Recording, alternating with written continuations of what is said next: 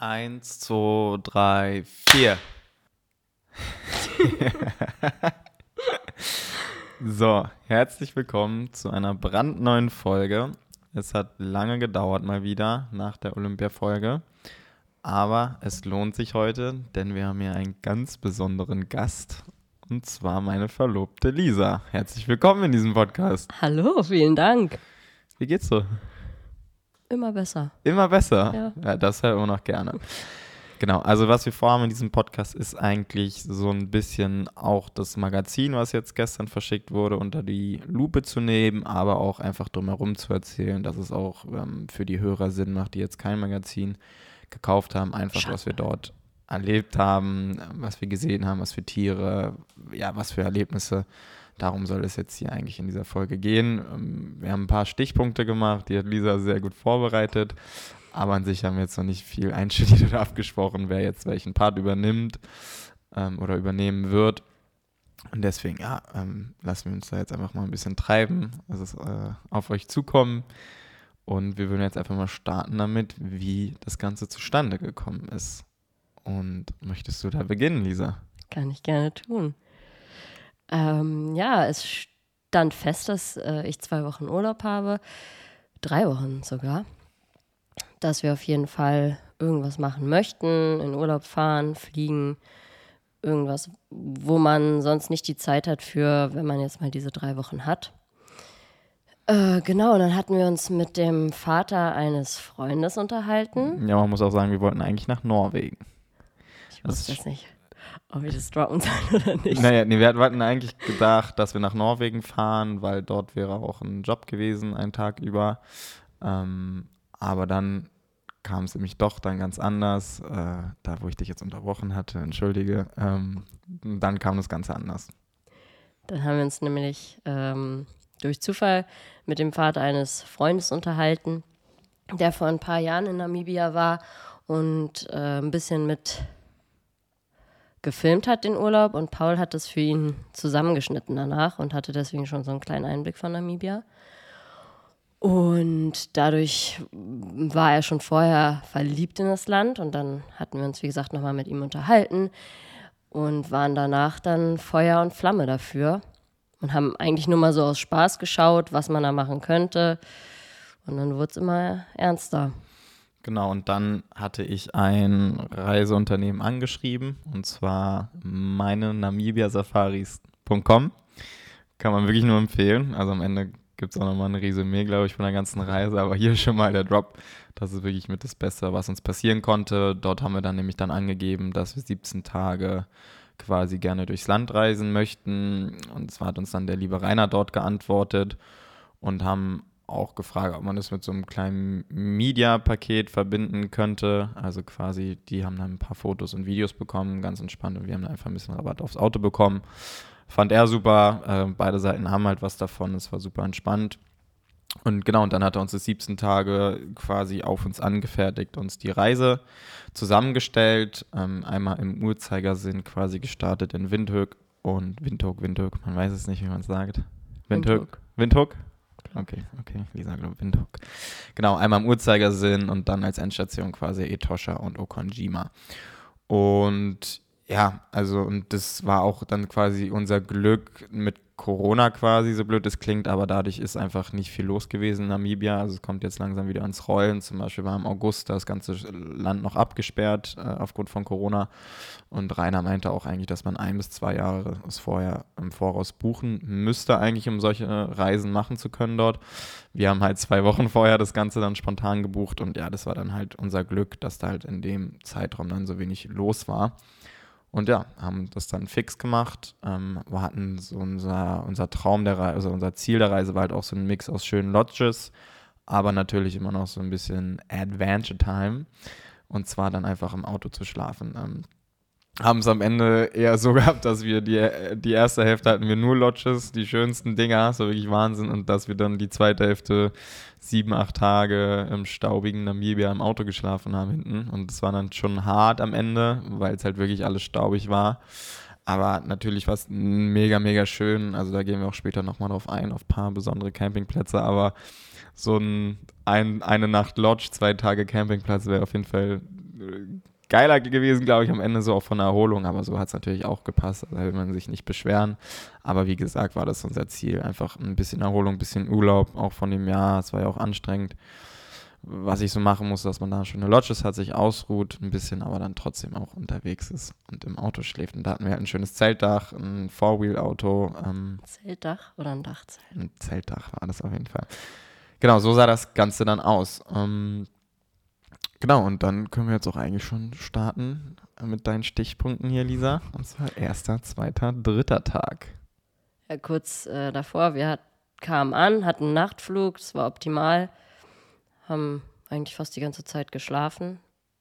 Wie lange? Zehn Stunden? Ja, zehn Stunden aus Frankfurt. Genau.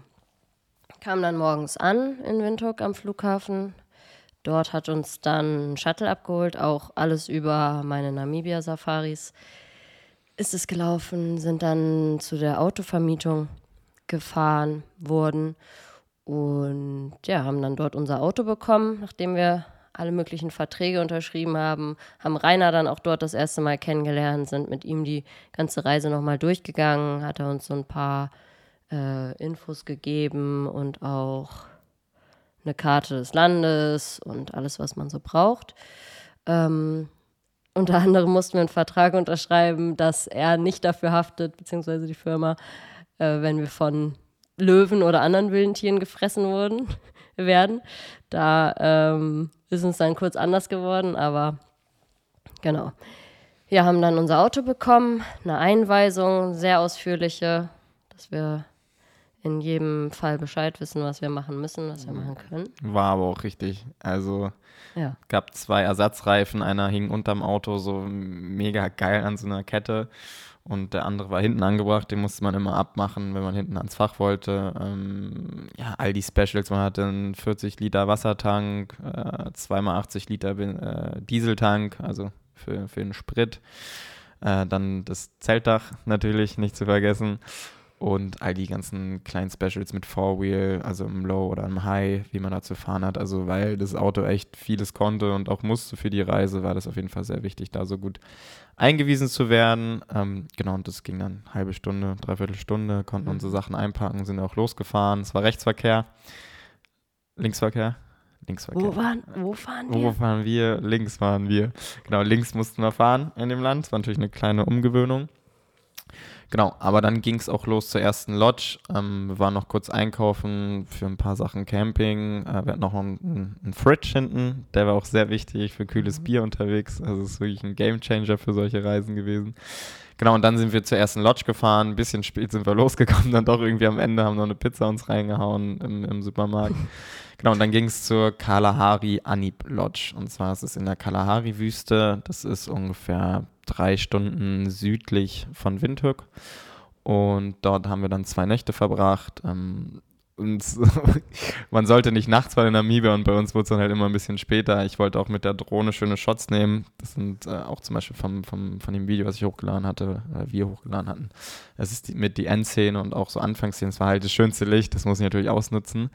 Aber es wurde dann halt immer, immer dunkler und dann sind wir halt spät nachts im Dunkeln dort angekommen, waren die letzten da. Haben fast noch haben dachten, es sind Stinktiere, aber es waren keine Stinktiere. Es waren Honigdachse. Honigdachse. Ja, Honey, Honey Badge. Ich bin für diese Honigdachse ausgewichen, ja. aber auch nur, weil ich gesehen habe, dass ich ausweichen kann. Mhm, mh. ähm, ja, und die Honigdachsfamilie ist am Leben geblieben. genau, also auf jeden Fall waren wir da angekommen und dann ist in der ersten Nacht auch natürlich direkt erstmal Drama passiert, weil Rainer hatte Lisa eigentlich versichert, dass es keine großen oder schlimmen Spinnen gibt, weil sie ja nicht, weil Namibia nicht Australien sei.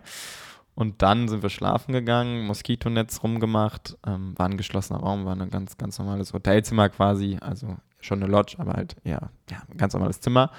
Und dann waren wir kurz vorm Licht ausmachen und schlafen gehen und dann ist natürlich nochmal Drama passiert, dieser größte Angst vor Spinnen. Das kannst du ja gerne nochmal erläutern. Man muss auch sagen, ich habe vorher noch geduscht und die Dusche war sehr dunkel, schwarze Fliesen.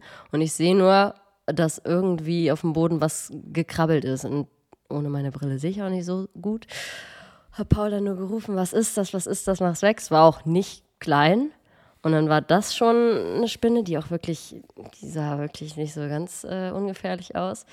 Hat äh, mein Held dann in einem Glas rausgeschafft. Und du hast hier so den Kopf gestoßen. Und ich habe mir dabei so den Kopf gestoßen. Das tat wirklich richtig weh. Und ähm, genau, dann den Schock gehabt und dann, genau, die Geschichte, die Paul gerade schon angefangen hat zu erzählen. Ich habe das Moskitonetz ähm, einmal rund ums Bett gemacht. Und dann saßen wir noch äh, mit Licht auf dem Bett beide irgendwie am Laptop oder so. Und auf einmal sehe ich nur aus dem Augenwinkel was richtig Großes am Moskitonetz innen äh, hochkrabbeln. Und ich sehe das und habe, äh, da habe ich mich auch selbst nicht wiedererkannt. Ich habe gesagt, oh my fucking goodness. Bin aus dem Bett gesprungen und ähm, Paul auch hat sich auch erschrocken. Und die war wirklich, die war. Ja, so groß wie die Handfläche. Ja. Schon. Und die sah halt so durchsichtig, durchsichtig rot aus. Handfläche, nicht mit den Fingern. Also das Innere der Hand. Der Bereich, so groß war die. Und ähm, die wollte ich dann fangen mit einem Glas. Und dann ist sie halt runtergefallen. Die war halt so groß, dass du quasi es gehört hast, wie die aufs Bett gefallen ist. Und ich so, Alter, nee. Und dann waren die unterm Bett, haben da alles abgeleuchtet. Ich habe jetzt nicht größte Angst vor Spinnen, aber ich muss jetzt auch nicht mit so einer großen Spinne unterm Bett schlafen gehen. Dann haben wir da eine Rezeption geklingelt, ob die uns helfen können. Und da war dann der Vorteil, dass wir wieder ins Zimmer gekommen sind und die im Moskitonetz wieder war. Genau, und dann hat er die so zusammengerollt, rausgesetzt und meinte, ja, die ist nicht ganz ungefährlich. Aber ja, dann ist man ein bisschen paranoid und schizophren, ja, nicht schizo, aber paranoid, ein bisschen eingeschlafen, weil man halt die ganze Zeit dachte, wo kann Ja. jetzt noch so ein Ding herkommen? Genau, das war dann die super spannende Spinnengeschichte von der ersten Nacht in Namibia. Und ja, aber es ging dann direkt mit einem Highlight weiter am Morgen, und zwar mit einer Sunrise-Tour, die wir dann gebucht hatten. Und die war auch super entspannt. Es war arschkalt morgens, also wir haben uns Mhm. auch leicht falsch angezogen, wenn ich dachte, dass es so kalt werden würde. Aber es gab Decken. Genau, aber das war super schön. Die haben dann da so einen kleinen Teestand aufgebaut, den natürlich Lisa sehr mochte. Liebt Tee über alles.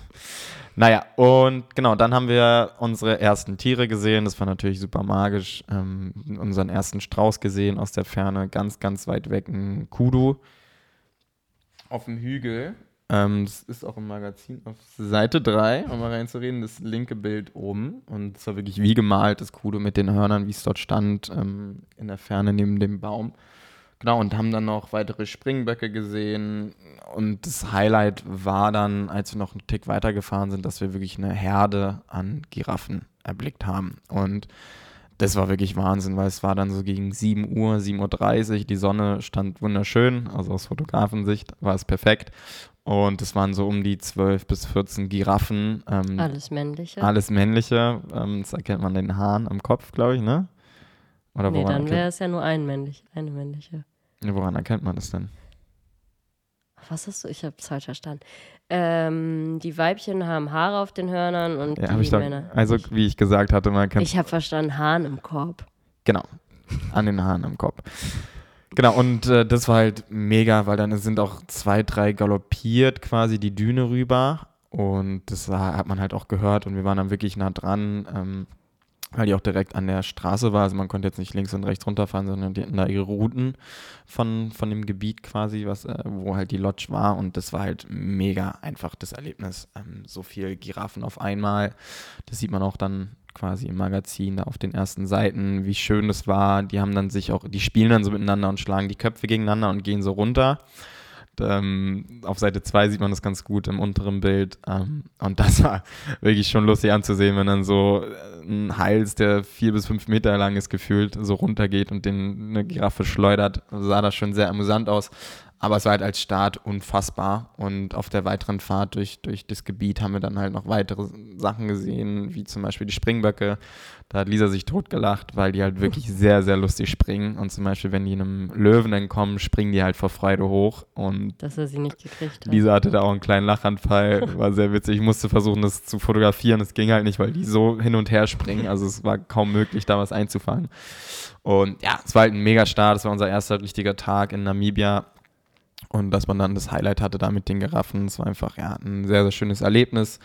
Abends konnte man da wunderschön essen in der Kalahari Anib Lodge, ähm, weil die hatten dann so ein kleines künstliches Wasserloch dort, ja, so eine ja, ganz kleine Stelle. Und dort sind dann die verschiedensten Tiere angekommen, also wirklich 10, 12 Stück. Und man hat halt draußen gegessen, Bierchen getrunken und die haben dort dann quasi kurz getrunken und es war super schön. Dann haben wir auch, habe ich auch einmal, als ich kurz rausgegangen bin, sechs kleine Honigdachse nochmal gesehen und das sah so witzig aus, wirklich wie so ein Disney-Film, sind die hintereinander so schnell hergerannt und ja, und dann war auch eigentlich die Kalahari Anib Lodge zu Ende. Am Nachmittag vom, vom ersten Tag sind wir noch einmal eine Wandertour. Gelaufen konnte man dort. Da haben wir eigentlich nichts gesehen, außer ja, die Steppe. Haben dann halt einmal noch einen schönen Gecko gesehen. Das war ganz cool. Der hat sich hingestellt wie ein kleines Model auf den Stein. Also war wirklich witzig. Hat mich dann auch angeguckt und ich konnte in Ruhe meine Fotos machen. Aber weiteres haben wir da nicht gesehen, außer ein paar Springböcke und ein Strauß aus gefühlt 30 Kilometer Entfernung. Genau, das war dann nicht ganz so erfolgreich, aber es war einfach mal schön, dann dort äh, zu zweit zu wandern zu gehen, wo einfach dann ja kein, anderer, ja kein anderer Mensch war in der Umgebung. Da waren die Springböcke noch mega interessant und. Genau, ja, es war alles super aufregend, jedes ja. Tier. Und am Ende war es wirklich so. Ja, da, waren die, da haben wir mal gesagt, die Springböcke waren dort wie bei uns die Tauben, weil man die dann überall gesehen hat und gar nichts Besonderes mehr war. Genau, und dann, Lisa, hier, Stichpunkt dritter, vierter Tag. Was ist dann passiert? dann sind wir weitergefahren nach einem ausgewogenen Frühstück ähm, in die Volvedance Dunes Lodge, die uns vorher auch empfohlen wurde.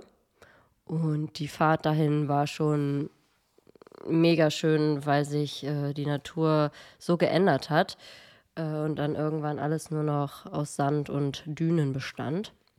Und auf dem Weg zu der Lodge haben wir auch die ersten Oryxe gesehen.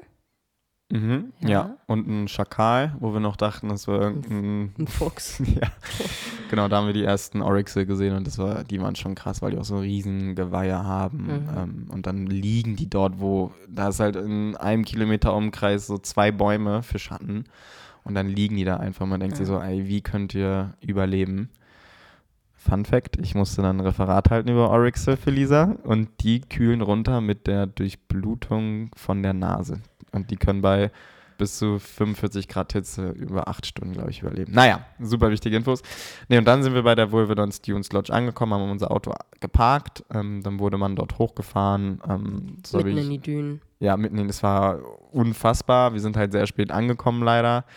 Und man muss halt an der Stelle sagen, es ist halt nicht die günstigste Lodge. Und es war dann schon schade, dass man da erst so gegen 16 Uhr angekommen ist. Und dann wollten die ja, dass wir direkt um 17 Uhr mit zu dem Sunset Drive kommen, aber an dem Tag hatte ich halt noch was Wichtigeres vor und dann meinte ich so zu Lisa, nee, lass es doch hier genießen. Dann sind wir gleich wieder unterwegs und haben nichts von, von der Aussicht von der Lodge, weil das Schöne war halt an der Lodge, man hatte halt sein Bett und es war halt quasi, ja, wie eigentlich eine Hütte, eine eigene, bloß halt offen, mit, mit, dass man das aufsippen konnte. Ja, wie so ein festes Zelt. Zelt, genau. Und man hat halt auch aus dem Bett dann rausgeguckt auf die Berge, äh, auf die Wüste so ein bisschen, auf die Dünen und das war halt unglaublich und das wollten wir halt ein bisschen genießen. Lisa hat dann gepennt, halbe Stündchen, Stündchen. Ich habe meine Fotos gemacht in Ruhe. Genau. Und dann meinte ich halt zu Lisa, mach dich doch mal fertig zum Essen und es war halt erst 18 Uhr, 17 Uhr, 18 Uhr und sie, es gab erst halt um 19.30 Uhr, glaube ich, das Essen dort und war schon ganz verwundert. Äh, ja, ich habe dann gesagt, okay, warum denn jetzt schon? Und dann meinte Paul, ja, nee, ich will noch ein paar Bilder von dir draußen machen, das Licht ist gerade schön. Das ist ja bei Paul nichts Ungewöhnliches. Deswegen dachte ich, gut, tust du ihm den Gefallen, habe mich dann fertig gemacht, haben wir draußen auf der Terrasse ein paar Fotos gemacht und dann auf einmal äh, habe ich einen Antrag bekommen. genau. Und das war auch quasi der Grund, warum es die Lodge dann sein sollte, weil da war man ganz für sich in Ruhe, man konnte es machen. Ich habe das Ganze auch eher spontan gemacht, also das Ganze von den Gedanken Kauf und dann dort sein war innerhalb von zwei Wochen. Anders hätte man es auch nicht verheimlichen können, glaube ich, wenn man zusammen wohnt und Lisa kriegt eh alles mit. Genau, und dann gab es dort in der Lodge den Antrag. Es war ein sehr, sehr schöner Moment. Den können wir auch für uns belassen so, aber es, ja, es war sehr schön. Lisa war dann äh, kotzübel, konnte nichts essen. Ich, ich bin ein sehr großer Bauchmensch, Magenmensch. Mir schlägt alles sofort auf den Magen. ja, das leckere Abendbrot konnte ich dann irgendwie nicht so genießen, weil Ich musste dann doppelt essen, damit es nicht unhöflich aussieht, weil es war ein wirklich leckeres Drei-Gänge-Menü dort. Hat noch super, super liebe Kellner. Das gibt es auch auf einer Seite. Ich schau mal nach. Lisa unterhält euch so lange. ähm, Genau, danke Lisa. Und zwar auf Seite 11 ist das. Die waren super lieb. Gerade der Linke, der hat uns die ganzen Tage, also die zwei Tage da oder anderthalb Tage da be begleitet und war für uns zuständig. Der war so lieb. Ich muss ihm das Bild auch noch zuschicken, weil eigentlich wollten wir morgen noch mit ihm Bilder machen, da war er leider nicht mehr da. Genau, und heftig war dann auch, dann sind wir nach dem Essen zurück zu unserer Lodge oder zu dem Zelt gegangen. Und da hat man es nur schmatzen und furzen hören und dann war halt eine Herde von 30 Oryxen. wir dachten erst nur einer. Ja, und Und dann, es war stockduster und Paul wollte eh noch Nachtfotografie machen und dann hat er einfach mal ins Nichts äh, ein Foto gemacht und dann hat man gesehen, dass da eine ganze Herde liegt. Ja, und das war wirklich magisch. Da der, Sonnen, äh, der Sonnenuntergang, also der, der Sternenhimmel war da auch brutal, weil das beschissen auf der Reise war, dass es halt Vollmond war und deswegen hatte man immer nur ein Zeitfenster von so 10, 15 Minuten für Nachtfotografie, weil der Mond sonst die Sterne viel zu hell angeleuchtet hat. Also es war wirklich wie die Sonne. Und das war echt bitter aus meiner Sicht, weil ich super gern Zeitraffer mehr gemacht hätte. Ist meckern auf sehr hohem Niveau dort unten, aber dort war es halt noch so, dass der Mond noch nicht ganz so groß war und man dann halt wirklich nachts unfassbar den Sternenhimmel gesehen hat. Genau, und das war ja unser schönster Lodge-Aufenthalt auf jeden Fall, der emotionalste. Ähm, das, ja, das wird auf ewig in unseren Köpfen bleiben und genau am nächsten Tag ging es dann schon weiter. Und zwar der vierte, fünfte, sechste Tag, wie ich hier lese, Lisa. Und zwar war das die Fahrt nach Sesriem. Mussten erstmal den Reifen wechseln. Da hatten wir das Glück, dass der Ranger dort vor Ort war, weil wir hatten, glaube ich, so um die Stunde gebraucht. Ähm, mit den ganzen Wagenheber, dem Großen, der vorne dran war im Auto und der hat uns das dann natürlich netterweise geholfen auszutauschen. Einer von der Volvo Dance Dunes Genau. Noch. Und dann ging es danach dann weiter und zwar ging es dann ins Sesriem. Das ist ungefähr, wenn man es auf der Karte vorne im Magazin anguckt, ja eigentlich äh, der südlichste Teil, wo wir dann waren, südöstlichste Teil ungefähr. Und dort ging es dann genau für zwei, ja, zwei Nächte hin. Einmal haben wir dort gecampt das erste Mal, ganz aufregend. Einmal waren wir noch in der Dead Valley Lodge. Und als wir dort angekommen sind, waren wir dann erstmal in dem Canyon. Es war wunderschönes Licht dort. Ja, Lisa genau. übernimmt Ich super gut hier mit, Ich- mit Blicken, wie ihr merkt. Also es ist echt Ich gut, wie sie immer auf jeden Fall mir hilft, wenn ich was nachblätter.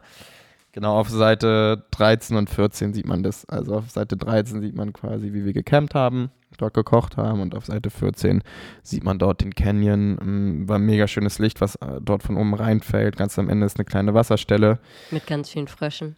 Mit ganz, ganz vielen Fröschen. Genau, und abends sind wir dann noch ähm, weitergefahren und zwar zu der Elim-Düne. Ähm, sind nicht ganz hochgegangen. Äh, Frau Jung war ein bisschen aus der Puste. Und- das war so anstrengend. genau. Aber es wurde auch schon fast dunkel. Das hätten wir auch nicht mehr geschafft. Hätten wir nicht mehr geschafft. Ähm, gab trotzdem den ersten Streit der Reise natürlich dort. Und zwar, weil. Hütte Hütte äh, zu viel Bilder machen wollte und dieser einfach den Moment genießen wollte. Und da gab es dann natürlich eine kleine Auseinandersetzung. Ähm, die Bilder, wo sie schon genervt war, sind trotzdem im Buch gelandet. Und zwar auf Seite 16. Rechts unten ist da Lisa sehr sauer beleidigt. Sieht man zum Glück nicht. Aber dann haben wir es genossen, haben natürlich dann äh, uns vertragen. Aber auch sowas passiert natürlich auf Reisen, gerade wenn man mit einem Fotografen unterwegs ist, der jeden Winkel und jedes Licht ausnutzen möchte, kann ich das auch verstehen, wenn der Gegenüber da mal genervt ist, der einfach nur einen Moment genießen möchte. Aber nun gut, genau. Dann haben wir die erste Nacht auf dem Campingplatz verbracht. Ähm, es war sehr windig. Es war sehr windig. Auch Wir, gut übernommen wieder, danke lieber. äh, sehr früh geschlafen, weil wir nämlich am nächsten Tag sehr früh aufgestanden sind. Ich weiß jetzt gerade gar nicht mehr, Genau, wann weil Um das-? Genau, um fünf sind wir aufgestanden, weil um 6 Uhr Die hat das Tore Tor, geöffnet ja, die. Tore zum Deadfly aufgemacht haben. Also man muss wissen, dieser Campingplatz und auch die Lodge, wo wir dann als nächstes geschlafen haben, das ist so in einem äh, Reservat, sag ich mal. Mm, Also du hast halt ein erstes Tor und das ist dann, wo man reinfährt zum Campingplatz und dann gibt es ein zweites Tor und das macht halt erst um 6 Uhr morgens auf. Und deswegen sollte man in dem ersten Tor durchfahren und im Campingplatz schlafen, weil das erste Tor macht, glaube ich, erst um 6.30 Uhr, 7 Uhr auf und so kommt man halt früher zum Deadfly und das früher. mehr unter sich. Also jetzt mal ganz grob runtergebrochen. Genau, dann waren wir mit die ersten und wollten natürlich auch mit die Ersten sein, einfach für die schönen Bilder. Also das ist mir immer sehr wichtig, deswegen früh aufstehen, auch oft bei Reisen zum Leidwesen anderer. Genau, aber es war halt dann eine Fahrt von einer Stunde ungefähr, asphaltiert, super entspannt. Genau. Ich habe mich unterwegs geschminkt und fertig gemacht und habe lieber dann noch die, die Viertelstunde mehr geschlafen. Genau, und da angekommen, ach, und das, der Wind ging weiter, also es war super windig. Wir kamen dann da an. War aber, sah unfassbar aus mit dem aufsteigenden Licht halt frühmorgens und der Sonne. Ja. Ja, das, der und, und der Sand dazu und der Wind und das sah halt unfassbar aus. Das hat man auch im Video einmal kurz gesehen. Und das sieht man auch hier auch auf Seite 17, 18. Das sieht halt mega schön aus mit den Dünen, wie der, halt, wie der Sand da rüberfegt. Genau, und da waren auch ein paar Verrückte, die dann oben auf die Spitze gewandert sind. Nix für uns auf jeden Fall. Wir sind lieber die Entspannten, die unten geblieben sind im Deadfly. Und ja, ich glaube, das ist somit das Legendärste, was es so in Namibia gibt, neben der Tierwelt. Und zwar ist es so eine, ja, eine Savanne, ein ausgetrocknetes Seenbett, glaube ich, von damals. Und dort können halt die Bäume kein Wasser mehr speisen aus der, aus der Salzkruste. Ja, mich vorbereitet, Lisa. Solltest du auch mal. Und das war halt magisch einfach. Da waren, glaube ich, nur vier, fünf andere Leute. Das Licht stand perfekt. Ist ja auch das Cover geworden. Und das war halt wirklich ein schöner, schöner Moment. Ähm, bin sehr sauer über das linke Bild auf Seite 19, weil ich das auch gerne einmal Lisa, ohne Lisa gehabt hätte. Und Da- Dazu kann ich aber auch was sagen. Wir saßen erst beide auf diesem Stamm und haben kurz Pause gemacht. Und weil es einfach wirklich so windig, wir mussten immer die ganzen Windstöße ab, abwarten und die Kameras schnell hochnehmen. Und also, es war wirklich schlimm. Und dann hat Paul gesagt, ich hole kurz die Jacken, weil die lagen noch woanders. Und den Rucksack. Und ich so, okay, ich warte hier. Und dann ist jetzt die Jacken holen gegangen, aber er ist nicht zurückgekommen, sondern hat dann von dort wieder Fotos gemacht und ich saß da halt noch und habe einfach auf dich gewartet. Und deswegen wusste ich ja auch nicht, dass ich nett gucken soll oder. ich wusste auch in dem. Moment nicht, dass es so ein schönes Bild ist, weil halt die Tiefenschärfe da so krass ist, weil die Düne dort hinten so riesig ist, dass man nur das als Hintergrund sieht. Aber ist ja auch egal, es sind sehr schöne Bilder geworden. Dann sind wir noch kurz weiter zum Sossusfly. Das war nichts Spannendes. Das war halt ein großer Seeteich neben einer Düne. Das fanden wir nicht so spannend. Also Deadfly ist halt wirklich magisch gewesen. Und als wir gegangen sind, kamen auch immer mehr Reisegruppen. Also Mhm. wenn da jemand, ich glaube, es ist eine kleine Nische hier für die Zuhörer, aber wenn man da sein sollte, dann wirklich so früh wie möglich, weil man dann einfach für sich ist. Und genau, nach dann sind wir relativ früh auch zurückgefahren, weil es war dann, glaube ich, erst 9 Uhr oder so, da wir halt dort um 7 angekommen sind. Und dann ging es halt wirklich eigentlich in, in In die Lodge direkt, weil wir. ja, vor allem in die schönste Lodge der Ja. Reise. Also es war eine ganz neue Lodge, die gibt es noch nicht so lange, die Dead Valley Lodge. Und das war architektonisch umwerfend. Also wir sind jetzt beide nicht so Architektur-Fanatiker, aber das war schon sehr cool gemacht mit so Rost, Stahl versus Beton und dann die Schattenspiele dort. Das war alles mega designt. Also wir haben, deswegen haben wir auch neun Bilder auf die linke Seite reingenommen, auf Seite 21 weil man dort dann einfach mal alles sieht, wie dort die Lichtspiele sind, äh, das Design. Dann war da halt ein Pool in der Walachei. Es war wirklich wie ein Dead Valley. Und dann sind da halt ähm, Oryxe angekommen an zu einer Wasserstelle zu Salzstein und man konnte dann aus dem Pool bei einem kühlen Bierchen dort den Ausblick genießen. Das ist natürlich ja, pervers, in, in, in so einer Steppe dann so was Schönes zu haben. Essen war auch wahnsinnig und es war wirklich mit die schönste, schönste Lodge eigentlich dort, muss man sagen. Also du warst ja auch hin und weg. Ja, wir hatten Glück, dass sie uns dann schon so früh reingelassen haben, dass wir da dann echt den ganzen Tag noch verbringen konnten, weil da in der Umgebung hätten wir auch nichts weiter sehen können. Wir haben dann da einfach den ganzen Tag verbracht. Das Schlafzimmer sozusagen war auch wieder wie so ein großes festes Zelt, also ähnlich wie ähm, in der Wolvedans Lodge. Und ja, war wirklich einfach nur traumhaft. Ja, und dann ging es weiter am nächsten Und da haben wir Tag. noch schöne Bilder gemacht abends. Das muss ich hier auch nochmal eine Stelle Oh ja, die schönsten. Und zwar habe ich ähm, die Mamiya 645 Pro ausgeliehen bekommen von Tobi. Äh, Tobi Schuld. Und äh, könnt ihr mal auschecken, meinen guten Freund. Genau, und dort habe ich das erste Mal eine Doppelbelichtung ausprobiert. Das kann keiner meiner Kameras, oder ich habe es noch nicht richtig ausprobiert, aber mich beschäftigt.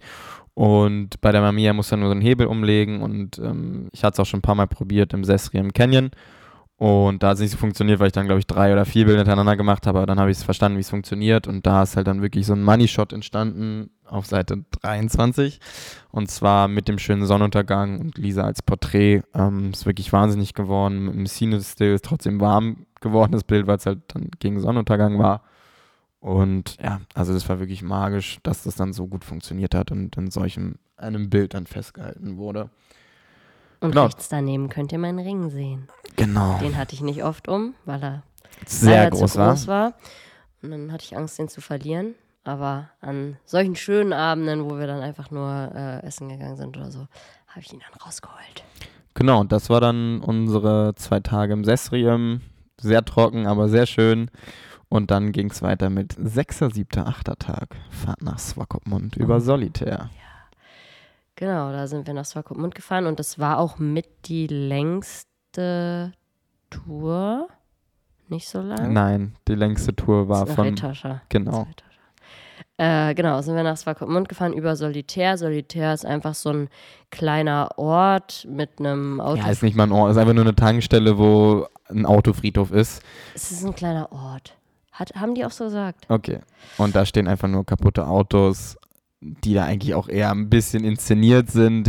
Also ist ein Touri-Spot, muss man schon sagen, aber für Bilder ist es schon sehr geil, muss man sagen. Genau.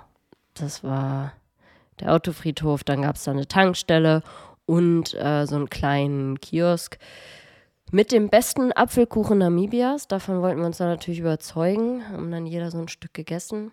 Ich kann sagen, war sehr lecker, aber Mamas schmeckt besser. ähm, genau, haben da dann kurz Pause gemacht, sind dann weiter nach Swakopmund. Swakopmund ist, äh, also da waren wir sehr überrascht, weil es ist wirklich ein deutscher Ort, kann man sagen. So viele deutschsprachige Menschen, die Restaurants. Büchereien waren deutsch, also Ja. es war too much. Es war dann einfach ein, Hm. ein weirdes Gefühl, weil man in Namibia im Süden Afrikas ist und dann war da quasi eine deutsche Stadt. Und man hat ja jetzt nicht die glorreichste Koloniezeit gehabt. Also Mhm. Und deswegen war das so ein bisschen komisch. Man ist dann auch ins Bierbrauhaus gegangen und hat Deutsch geredet, bestellt, das Essen. Spätzle habe ich gegessen. Ähm, das war dann so ein bisschen, ja, komisches Gefühl. Hatten dann aber abends dort ein sehr, sehr schönes Restaurant noch, The Tuck. Das ist mit Blick aufs Meer. Es war wirklich wunderschön. Gab es die frischesten Austern, dieser Hass es, ich lieb's. Also die waren so frisch, so lecker. Ich hab's so genossen. Es war unfassbar. Genau, und dann, wir haben da bei Maikes Gasthaus geschlafen, zwei, Nest, äh, zwei Neste. Und da ging es dann am nächsten Morgen sehr früh raus, weil eigentlich wollten wir eine Wahl, nee, nee, äh, nee nicht eine Wahl, sorry. Jetzt hast du es schon völlig Ich hab's vorweggenommen. verkackt. Mann. Nein, und zwar eine Robben- und Delfintour buchen. Wir konnten uns am, Anf am Tag davor aussuchen, was wir in der Umgebung gerne machen wollen würden. Paul wollte am liebsten eine Bootstour machen, aber ich wollte schon immer mal gerne so eine ähm, Kajaktour machen und habe ihn dann überredet. Und ja, dann sind wir in den, was war, wie hieß der Ort? Wol, Wol, Bay, irgendwas mit Bay. Wildfish Bay. Genau. Äh, haben uns da getroffen und sind dann auf eine Tour gefahren mit einem super netten Guide. Zwei waren das. Ähm, jeweils in einem Auto. Und mit, ich glaube, es waren zwei andere Pärchen und eine Familie, eine fünfköpfige. Sind dann alle in den Bussen zum Strand gefahren und sind auch ein ganzes Stück, äh, bis wir an unserer Stelle waren, wo wir in die Kajaks sind, am Strand lang gefahren. Und irgendwann ist der Guide stehen geblieben und haben wir aus der Ferne einen Wal im Wasser gesehen, der die ganze, also der scheint, schien sehr glücklich zu sein, weil er die ganze Zeit hochgesprungen ist und sich ähm, komplett gezeigt hat. Und da, das war für mich so der erste krasseste Moment, weil ich super emotional und war ich war völlig hin und weg, weil ich so dachte, okay, wow, damit, also weil ich da wirklich gar nicht mit gerechnet habe. Man hat uns vorher gesagt, wir werden sehr viele Robben sehen. Die sind innerhalb von wie vielen Jahren? Von 20 Jahren von 20.000 auf 12, 60.000. von 12.000 auf 60.000. Von 12.000 auf 60.000, weil die halt keine natürlichen Feinde dort haben. Es gibt keine Killerwale, nichts und es ist halt eher eine kleine Plage dort geworden. Genau. Sprich, es war eigentlich sicher, dass wir Robben sehen, Delfine. Das sind Wenn wir Glück haben, Delfine haben sie gesagt. Genau, es sind so kleine Delfine gewesen, die aussehen wie kleine Killerwale. Ähm, also das kann man jetzt nicht mit richtigen, wie man sie als Kind kennt, Delfine vergleichen, aber es sind halt Delfine, die gehören halt zu der Delfinengruppe. Genau. Haben wir auch aus der Ferne dann tatsächlich gesehen, diese Delfine, als wir schon in den Kajaks waren. Naja, auf jeden Fall, deswegen war das schon so der erste Moment, wo wir geflasht waren. Dann sind wir alle in die Kajaks. Paul und ich hatten einen Kajak. Ich saß vorne, Paul saß hinten. Dann sind wir da rumgepaddelt, haben die Robben gesehen, haben versucht, die kleinen Delfine zu verfolgen und sehr viele Quallen. Ja, rote Quallen, da sieht man das einmal auf Seite 30, müsste das sein, auf Seite 29 unten. Aber die waren nicht gefährlich. Nee. Bisschen hart war auch, dass man kleine Robbenbabys tot Ja. dort gesehen hat, viele, aber das ist eine natürliche Auslese, meinten die zwei Guards, weil wir da auch nachgefragt haben. Es war wirklich, also viele dort und da hat man auch so kleine Sandhügel gesehen. Das ist aber so, dass eine weibliche Robbe durchgehend schwanger ist irgendwie im Leben und wenn sie merkt, dass das Baby nicht überleben wird, äh, werfen die die halt aus und dann äh, liegen die dort halt und sterben dort. Das ist natürlich hart zu sehen, aber er meinte, das ist ganz natürlich und so ist der Ablauf da der Dinge.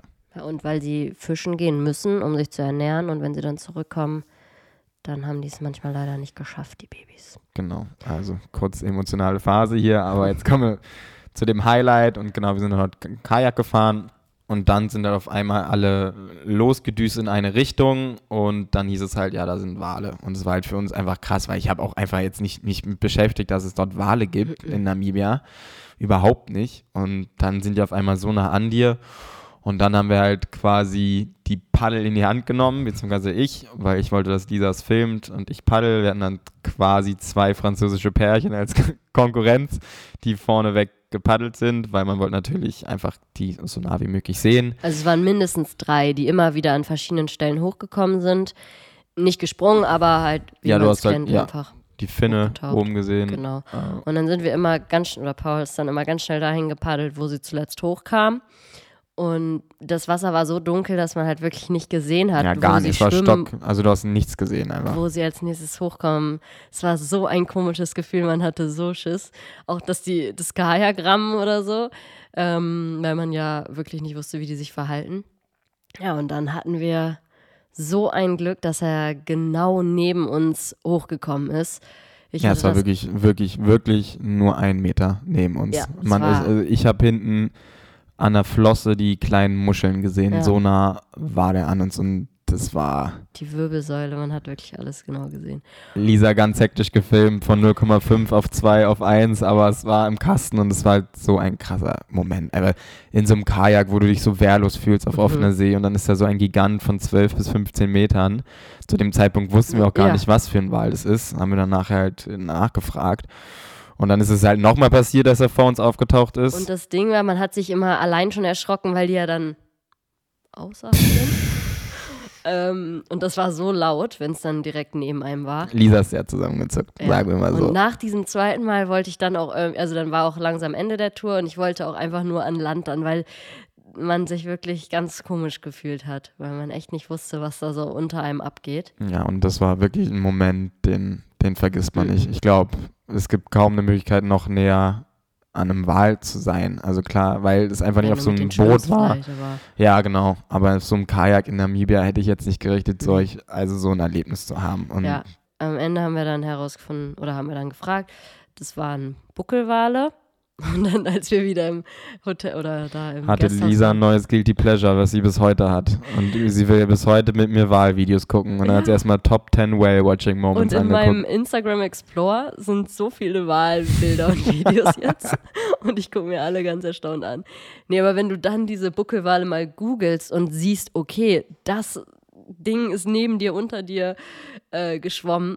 Also, ja, ich bin bis heute vollkommen perplex. Genau. Das war dann unser erster Tag in Swakopmund. Am zweiten Tag haben wir dann noch eine kleinere Tour gemacht, die Desert Tour. Da ging es um die Small Five und zwar hier sehr schön zusammengefasst, Lisa. Schlange, Spinne, Chamaleon, Gecko und Käfer. Mit Fragezeichen, weil ich nicht weiß genau, ob es stimmt. Ja, und da haben wir dann auf jeden Fall, sieht man auf Seite 30, da haben wir dann die ganzen Wüstentiere gesehen. Das war super interessant, weil die halt wirklich einfach da im Nichts überleben, ähm, sich einbuddeln, das war auf jeden Fall ja auch noch schön mitzunehmen. War jetzt nicht so gigantisch von, weil es einfach sehr kleine Tiere sind. Es hat eigentlich so geflasht, aber es war unfassbar interessant, wie die halt dort schaffen zu überleben. Wo ich am meisten ähm, geflasht war, dass Johnny, unser Guide, der das mit uns gemacht hat, Mhm. diese Tiere gefunden hat. Ja, aber da Und muss man war- dir leider sagen, Ja. das machen die jeden Tag und die wissen, in welchem Strauch das Chamaleon chillt.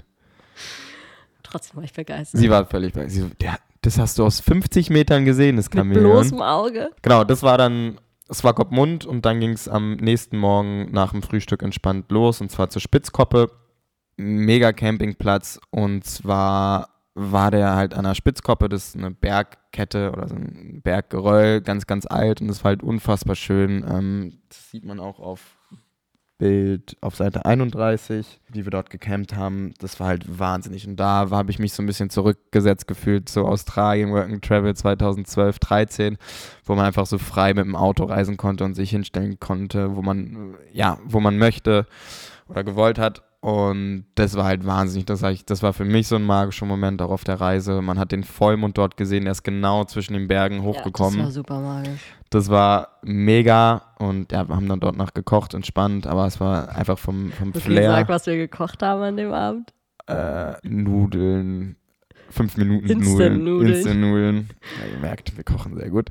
Genau, und am nächsten Tag war es dann soweit und zwar Rainer, der uns ja das Ganze zusammengestellt hatte, standen dann jetzt nämlich drei Tage, zwei Nächte Offroad-Camping an. Da hat er uns selber begleitet, auch mit Kerstin, eine neue Mitarbeiterin, die ja da eingearbeitet hat. Und das war halt super aufregend, weil das war dann in Gebieten, wo man nicht alleine hin sollte. Die sind erst dort in der fünften Generation vor Ort in Namibia, kennt jeden Stein auswendig. Und das war halt super schön, diese Tour, weil wir halt wirklich im Nichts geschlafen haben. Da war wirklich kein anderer. Und wir hatten dann noch ein, ein Mikrofon oder ein Walkie-Talkie, einfach eine Funkverbindung zu seinem Auto und das war halt perfekt, weil er dann alle paar Male uns was erklärt hat. Wir haben hier und da Stops gemacht, hat uns dann so eine 2000 Jahre alte Pflanze gezeigt. Unfassbar hässlich, aber 2000 Jahre alt. Und es war halt interessant, dann nochmal ein bisschen mehr vom Land zu erfahren und selber dabei, mit dabei zu sein. Und am ersten Abend haben wir am Löwenkopf geschlafen. Nee, an dem, in der Spit, ähm, beim Brandberg, Entschuldigung, am Brandberg. Und da war halt wirklich nichts. Das Licht war magisch. Das war wirklich wie auf dem Mars. Und dann hat er für uns das beste Essen der Welt da gegrillt. Also es gab Kartoffelgratin, Gurkensalat. Gurkensalat und wir waren wirklich in der Walachei und der hat das da gezaubert. Das war so lecker und haben da echt eine schöne Zeit gehabt zu viert. Ich hatte zwei Tage vor, davor zu Paul gesagt, weißt du, worauf ich gerade richtig Hunger habe? Auf Gurkensalat. Und dann hat er da einfach Gurkensalat gekocht. Genau. Und Gekocht. Das war, gekocht. Und es war super schön. Am nächsten Tag ging es dann weiter. Also man hat dann nicht so viele Tiere gesehen, tagsüber eigentlich nichts, außer hier und da mal ein Strauß, wo Lisa dann immer gesagt hat, rennen, weil es so lustig aussieht, wenn die rennen. Genau. Und tagsüber, wie gesagt, sind wir dort durch die wilde Wildnis gefahren und dann gab es halt mit eins auch wieder der schönsten Erlebnisse von der Tierwelt her. Und zwar habe ich dann ein wildes Nashorn gesehen. Und es war halt in so einem Flussbett. Das Flussbett war halt eh schon magisch, weil du bist wirklich aus dem, wie vom Mars über den Hügel gefahren und auf einmal Wir war. sind vorher durchgefahren, oder? Und ne, Danach? ja, sind wir runtergefahren. Okay. Und dann gab es auch mit eins der schönsten Erlebnisse von der Tierwelt her. Und zwar sind wir dann Richtung Flussbett gefahren und kurz vorher sind wir so einen Berg hochgefahren, habe ich links rausgeguckt und er meinte, hier und da kann man vielleicht mal was sehen. Und dann habe ich halt ganz so einen Umriss vom Nashorn gesehen. Und da war selbst Rainer ein bisschen aus dem Häuschen, weil er meinte, es ist so eine Chance von 5 bis 10 Prozent auf solchen Touren, dass man ein wildes Nashorn sieht. Und das war halt im Flussbett und das Flussbett allgemein an sich ist halt schon magisch, weil du bist auf so einem Marsgebiet unterwegs, es ist nur Steppe, nur Stein, nur Wüste und auf einmal kommt dann so ein Flussbett, was einfach knallegrün ist. Und da ist halt quasi das Nashorn spazieren gegangen, wir haben es aus der Ferne gesehen, da sieht man auch das eine Bild, das ist jetzt vielleicht so vom Magazin her, wenn man so das durchblättert und die Story ist das jetzt kein spannendes Bild auf Seite 34, aber für uns war das halt ein unfassbarer Moment, weil es einfach ein wildes Nashorn war. Es war nicht in einem Nationalpark, sondern einfach in diesem Flussbett alleine für sich. Es kann hingehen, wo es möchte, ohne Zäune, ohne alles. Und das war einfach Wahnsinn. Also so Nashorn, die einfach eh immer seltener werden, war das einfach wunder wunderschön, das zu erleben. Und dann haben wir noch danach, nee, dann sind wir schlafen gegangen. Und zwar am Löwenberg hieß es, glaube ich. Und das war auch wunder wunderschön. Da sind dann die Drohnenaufnahmen entstanden. Und zwar auf Seite 38. Ja, bitte? Löwenkopf, irgendwas mit Löwenkopf, weil Löwenkopf. weil- der Berg aussah wie ein Löwenkopf. Und da waren wir dann auch schlafen. Gab wieder das Feinste vom Feinsten von Rainer vom Grill. Ja, bitte. Genau, es gab wieder das beste Essen. Dann saßen wir danach noch am Feuer zusammen Ah ja. und wir haben in der Ferne immer ein Geräusch gehört. Und für mich, und ich glaube, das stimmt auch, war das ein Löwe. Und Rainer wollte mir immer einreden, dass das ein äh, Strauß ist, weil er meint, wenn der Strauß ähm, nach einer Partnerin ruft, dass er sich dann genauso anhört wie ein Löwe. Ich habe es auch mir bei YouTube danach angeguckt. Es stimmt tatsächlich. Rainer hat sich auch sehr lustig darüber immer gemacht, weil der weiß natürlich, wo welche sind und wo nicht. Rainer kann doch auch nicht wissen, ob da jetzt mal ein Löwe vorbeikommt. Er hat vorher auch noch gesagt, es war auch nicht so clever, dass die Löwen momentan Hunger haben. Also ich war da eher angespannt abends und habe hab schon uns im Maul des Löwen gesehen. Aber äh, alles ist gut gegangen. Und ich war immer nur froh, wenn wir oben im Zelt lagen, weil Rainer hat unten in einem Bodenzelt geschlafen. Der wäre dann der Erste gewesen. Aber genau, das dazu. Sind dann auch morgens wieder aufgestanden, ganz entspannt und dann ging es weiter. Dann ha- haben sie uns gegen mittags verlassen und dann sind wir nochmal durch ein Flussbett gefahren. Das war an sich schon Wahnsinn. Und dort sieht man des häufigeren eigentlich Elefanten. Also da meinte es schon wahrscheinlich die zu sehen. Er hat uns dann auch quasi zu Spur, also zu Fährtenlesern gemacht, wie quasi Daryl bei Walking Dead, falls hier es jemand kennt.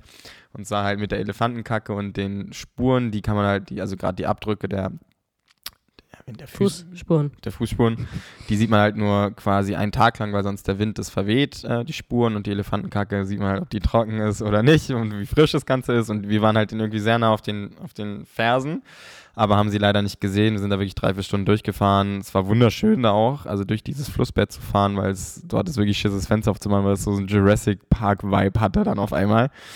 Ich bin auch einmal Drohne geflogen, er meinte, ja, hier können Löwen sein, Polpers auf und ich bin, glaube ich, noch nie so schnell aus dem Auto rein und rausgerannt. Also es war wirklich, also da hat man wirklich Respekt. Und dann hat er uns gesagt, hier gibt's, also die haben uns dann verabschiedet, Es war wirklich eine unfassbare Zeit, die zweieinhalb Tage mit den beiden, dass eine Lodge noch Touren anbietet gegen, gegen Abend, also ja, nicht gegen Abend, sondern gegen Nachmittags, dass man dort nochmal vielleicht das machen könnte und Elefanten sieht. Und dann sind wir zu der Lodge gefahren. Und das Geile war dann, dass der Typ an der Rezeption gesagt hat, ähm, okay, ihr könnt mitfahren, ihr bringt dann einfach das Geld mit und fahrt hinter mir her. Also er hat halt schön schwarz ist, sich in die Tasche gesteckt und wir sind einfach mit unserem Auto hinterhergefahren und Rainer meinte schon, ja, er versteht nicht, warum die Leute so nah an Elefanten ranfahren, die können auch aggressiv werden, gerade die Jungen machen immer Stress, aber am Ende nicht, ziehen sie nicht durch, sondern machen halt einen dicken, die jugendlichen Elefanten. In der Und das war halt, Pubertät. ja, und das war halt in unseren Köpfen. Und dann sind wir mit der Safari losgefahren. Es war auch nochmal eine wunderschöne Strecke. Die Sonne stand wunderschön, weil es ging, ja, es wurde immer später. Und dann haben wir halt direkt nach, als wir in dem Flussbett waren, eigentlich nach zehn Minuten, fünf Minuten direkt sechs Elefanten gesehen, eine Familie. Und das war unglaublich. Und der macht das halt natürlich tagtäglich, ist so nah an die rangefahren. Also die, der ist wirklich mit zehn Er war in so einem Safari-Bus mit den. Genau, mit ganz Bewohner vielen Leuten, so neun Leuten hinten drin und wir waren halt mit unserem, mit unserem schönen Toyota Hilux da unterwegs und sind, mussten halt hinterherfahren, weil sonst hätten wir die verloren und dort wären wir nie wieder rausgekommen, weil wir wussten gar nicht, wo wir wann abbiegen müssen. Also wir waren, waren wirklich auf die angewiesen und sind halt auch nah rangefahren und ich habe mich selten so lebendig gefühlt. Lisa und ich haben uns dann auch mal angeschrieben, da sind auch mal Wörter gefallen, die man hier nicht nennen möchte, weil man ist nicht vorbereitet auf so eine Situation. Der eine will, sagt, fall lieber hier ran, der andere sagt das ran und das, man ist so angespannt, weil man sich so klein fühlt mit diesen majestätischen Tieren. Man hat die gehört, man hat die ja, gespürt einfach, wenn das Fenster unten war, weil die so nah waren und der eine Jugendliche hat auch einmal einen dicken gemacht mit den Ohren. Da dachte ich schon so, oh scheiße, Rainer, es tut mir leid, weil ja, wir wollten gar nicht so nah ranfahren und wir dachten schon so, jetzt müssen wir ihn anrufen und jetzt hat ein Elefant unser Auto gerammt. Und ich habe halt gezittert in den Händen, habe danach laut geschrien, als wir von den Elefanten weg waren, weil es war einfach ein unfassbares Gefühl. Und da sind auch wirklich so, so schöne Bilder entstanden. Auf Seite 35 und 36 ist es. Ähm, man war wirklich unfassbar nah dran. Und das waren wilde Elefanten in so einem Flussbett. Unfassbar. Mhm. Das stimmt. Gut, Lisa war auch, wie ihr hört, hin und weg. Da haben wir übrigens dann nicht in dieser Lodge geschlafen, sondern auf einem Campingplatz in der Nähe. Movani hieß der, Genau. heißt der. Und auf dem Weg kann man noch sehen, Seite 37 gab es noch so einen Fußballplatz, wo dann so ganz alte Treter waren. Das war auch äh, Wahnsinn. In der Walachei im Nichts, trotzdem Fußballplatz mit einer ganz kleinen Tribüne. Ja, das sah schön aus, weil es auch genau gerade die Sonne untergegangen ist und so. Und da war der heftigste Sternhim? Sternenhimmel. Das kommt auch gleich erst. Okay, bitte. Führe mich ein in deine Welt des Sternenhimmel. Wir sind dann auf diesen Campingplatz gefahren, da gibt es nur neun Stellplätze und der war super schön. Du hattest da ähm, vernünftige sanitäre Anlagen und so wirklich dein Space. Und genau, dann ist die Sonne untergegangen, da waren keine anderen Lichter. Und dann saßen wir noch relativ lange draußen, weil da wirklich der schönste Sternenhimmel überhaupt war. Sieht man auch im Magazin. Sieht man auch im Magazin auf Seite 39. Viel Spaß beim Angucken. Genau, die Milchstraße und alles konnte man da sehen. Also ich habe sogar eine Sternschnuppe gesehen. Unfassbar. Also der Sternenhimmel. Das war, es geht halt einfach nur an Orten, wo halt nicht Städte beleuchtet sind, weil je weniger Umgebungslicht du hast, desto besser siehst du halt ähm, den, den Nachthimmel, desto besser kannst du auch solche Fotos machen. Und das war einfach der perfekte Ort dafür, weil es gab zwei, es gab gar keine Lichter an dem Campingplatz. Nee, es war stockduster. Ja, es war, und deswegen war das da mit der schönste Platz, um einfach das zu beobachten. Ja, und dann gab es hier Tag 12, 13, 14, 15, Etosha Nationalpark. Ja, dann ging es fünfeinhalb Stunden Richtung Etosha. Du unterhältst kurz die Leute, ich hol die Karte. Ja, die Karte. Das war mein, mein liebstes Stück der Reise. Äh, das Magazin vom Etosha Nationalpark, wo man so eine Liste drin hatte, welche Tiere es alles äh, in diesem Nationalpark gibt. Da haben wir dann auch immer fleißig abgehakt, welche Tiere wir schon gesehen haben. Und auch eine Landkarte mit den ganzen Wasserlöchern, weil der Nationalpark hatte natürliche Wasserlöcher, die man anfahren konnte und beobachten konnte und auch ähm, angelegte, künstlich angelegte Wasserlöcher. Und die konnte man alle auf der Karte sehen und die sind wir dann abgefahren in den Tagen, an den Tagen. Genau, wir sind dort angekommen, mussten erstmal durch ein großes Tor uns anmelden. Paul musste die Drohne einschweißen lassen, weil die war dort nicht erlaubt. Ähm, und dann sind wir losgefahren zu unserem ersten Campingplatz, der Olifant, Olifantsruss Camping heißt. Olifantrus. Da ist ein S auf einmal. Ich war gerade auch verwundert. Olifantsruss. genau, da kamen wir dann äh, frühen Abend an. Es war noch nicht dunkel. Und ähm, dann sind wir noch zu zwei Wasserlöchern, die da in der Nähe waren, gefahren und haben geguckt, ob wir irgendwas sehen. Dem war nicht so. Sind dann wieder zurück, haben Armbrot gegessen, selber gekocht. Und dann kam Slytherin.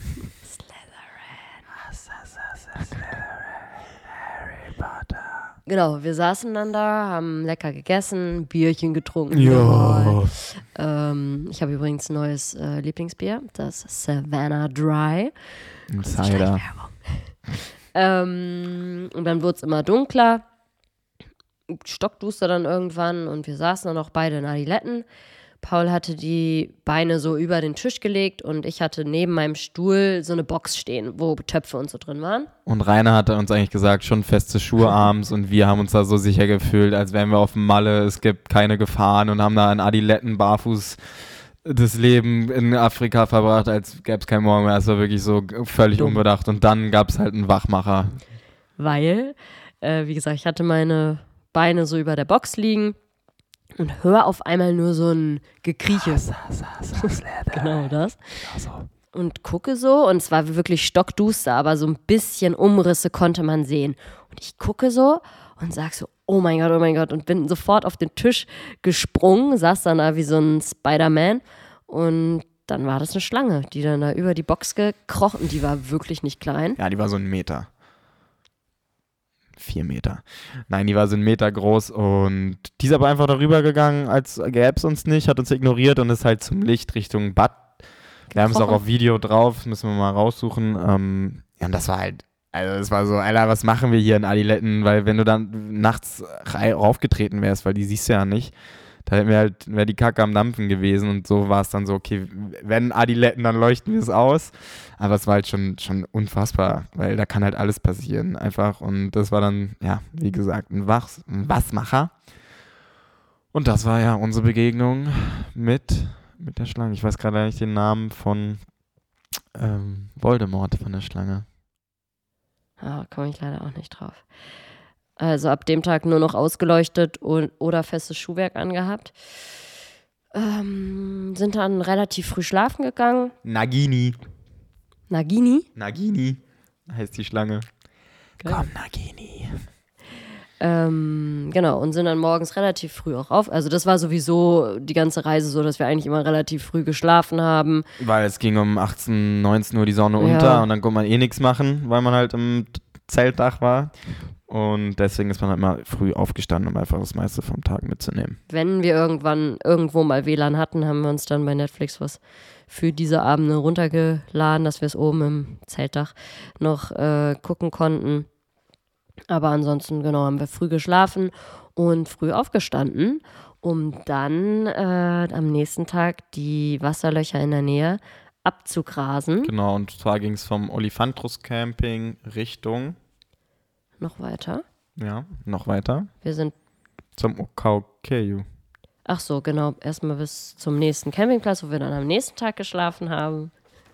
Und da ist halt so viel passiert. Aber man muss halt sagen, es sind halt viele künstliche Wasserlöcher. Es Mhm. nimmt natürlich so ein bisschen den Charme einfach. Ja. Aber so ist es da halt einfach. Und es ist halt ein Nationalpark. Es ist jetzt nicht wie ein Zoo. Aber es ist halt relativ wahrscheinlich, dass man dort Tiere sieht. Ne? Also deswegen war halt das so magisch, ein wildes Nashorn und wilde Elefanten zu sehen. Giraffen. Genau, und der Nationalpark war dann einfach nochmal das doppelte i-Tüpfelchen von der ganzen Geschichte. Und dann sind wir genau früh morgens losgefahren und da sieht man auch auf, der, auf einer schönen Doppelseite ähm, drei Zebras aus dem Wasserloch trinken und auch nochmal ein schönes Porträt, wenn man das so sagen, ein Zebraporträt auf der rechten Seite Bild im Bild. Und das war halt dann ein Highlight nach dem anderen, weil kurz danach Lisa hat sich dann wirklich sehr gut hochgearbeitet ähm, zu ja, einer Entdeckerin. Sie hat da nämlich ein Nashorn in der Ferne entdeckt, ein, ein dunkles Nashorn, ich weiß nicht die Unterschiede. Und zwar, das war da ganz alleine in den Sträuchern und es war unfassbar zu beobachten. Das hat es leider nicht ins Fotobuch geschafft, aber das hat sie entdeckt und ähm, das war dann so um die 60, 80 Meter entfernt und das war dann auch Das habe ich schon wahnsinnig fast wieder vergessen, stimmt. ja, und dann sind wir weitergefahren und haben aus der Ferne so eine Horde von 20 Elefanten gesehen und ich so mega clever. Ich so, ja, lass da jetzt im nächsten Wasserloch fahren, da werden die hinlaufen und dann wir so, ja, okay, und dann haben wir da anderthalb Stunden gewartet. Ich habe mein Buch gelesen. Ja, Lisa und ich habe Bilder bearbeitet und ich so, ja, mega gute Idee und hier ist ja auch keiner, dann haben wir die für uns und es ist halt nichts passiert. Kein Mensch und auch kein Tier. Mal so ein kleiner Springbock kam vorbei, aber ansonsten war da echt nichts. Aber wir haben halt da auf diese Elefanten gewartet. Ja, und es ist nichts passiert, anderthalb Stunden lang, du bist da verbrannt in der Hitze, wollten da jetzt eigentlich den Motor anlassen und dann so, komm, lass es, sind nochmal in die andere Richtung gefahren, haben halt gesehen, ja, die brauchen noch Jahre, sehr langsame Tiere. Und dann sind wir zum nächsten Wasserloch gefahren und dieses Wasserloch hat unser Leben verändert. Und zwar hieß es, es ist sehr kompliziert, Lisa liest es jetzt mal vor für uns. Das war das. Das war's. Das ist das Schade, dass du das alles vergessen hast. Ozon Utiji Mbari. Genauso wird es ausgesprochen.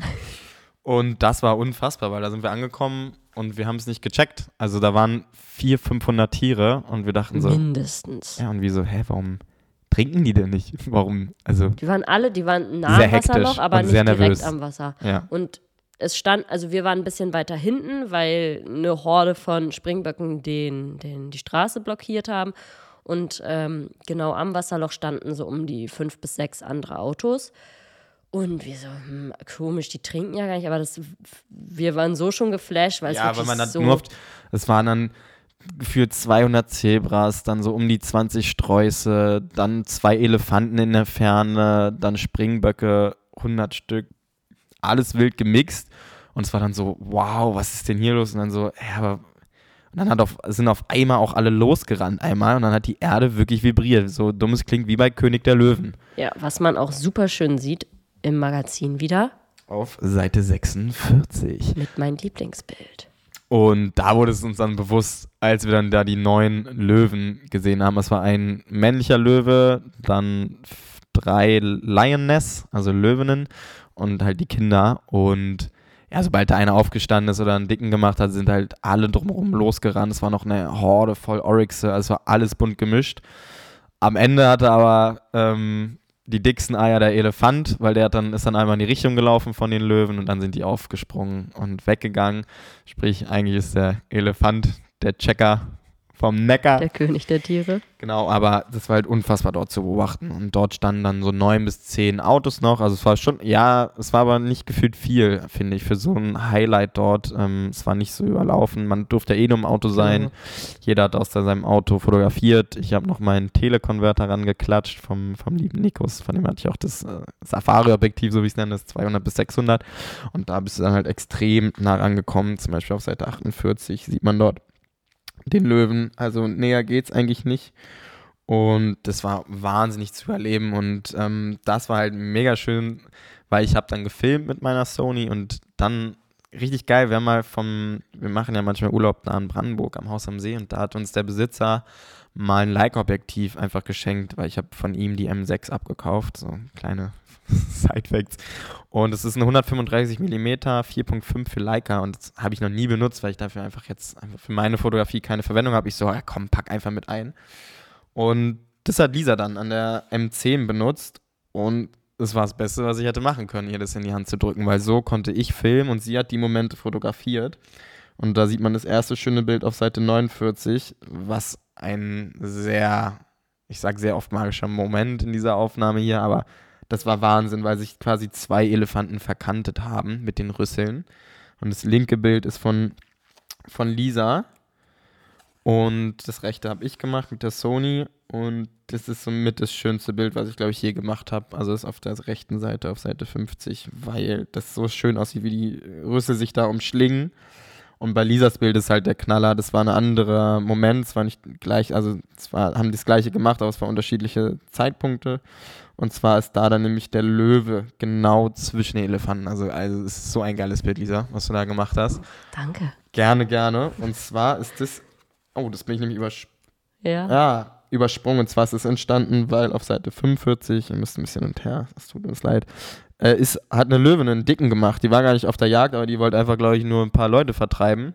Die Oryxe kam ihr ein bisschen zu nah. Ist sie losgerannt und das ähm, ist auch ein richtig schönes Bild geworden, weil man genau sieht, wie sie dort springt und ein Oryx genau unterm Rüssel und Bein vom Elefant wegrennt. Und Lisas Lieblingsbild ist zudem auch übersprungen. Ah, es ist hektisch jetzt hier auf einmal. Hektisch ist es auf Seite 44 und zwar tritt ein Zebra ein Zebra so hart in die Fresse. also das muss man, müsst ihr euch mal angucken, es ist genial, weil das Pferd wirklich so guckt, so puh, das ist in die, wie? Ja, puh, hat es in die Fresse bekommen. Genau, und das war halt die Wasserstelle und da ist so viel innerhalb von kurzer Zeit passiert. Ist ja auch in dem, in dem Video, was ich hochgeladen habe, sieht man das ja auch. Äh, da ist der Drop der Musik und da ja, ist einfach so viel passiert.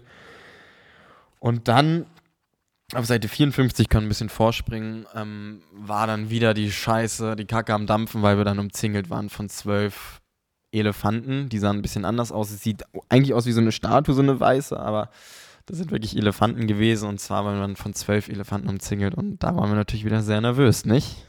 Sehr, weil wir ja mitbekommen haben, dass wir nicht auf gar keinen Fall die Gruppe spalten dürfen. Und das Problem war, dass wirklich nur diese eine schmale Straße dort war. Und es waren dann schon ein Teil der Elefantengruppe auf der rechten Seite und ein Teil noch links. Und ich habe zu Paul gesagt, wir können da nicht. Wer ist gefahren? Du. Ähm, wir können da nicht durchfahren. Wir dürfen die Gruppe nicht trennen, weil dann werden die äh, aggressiv.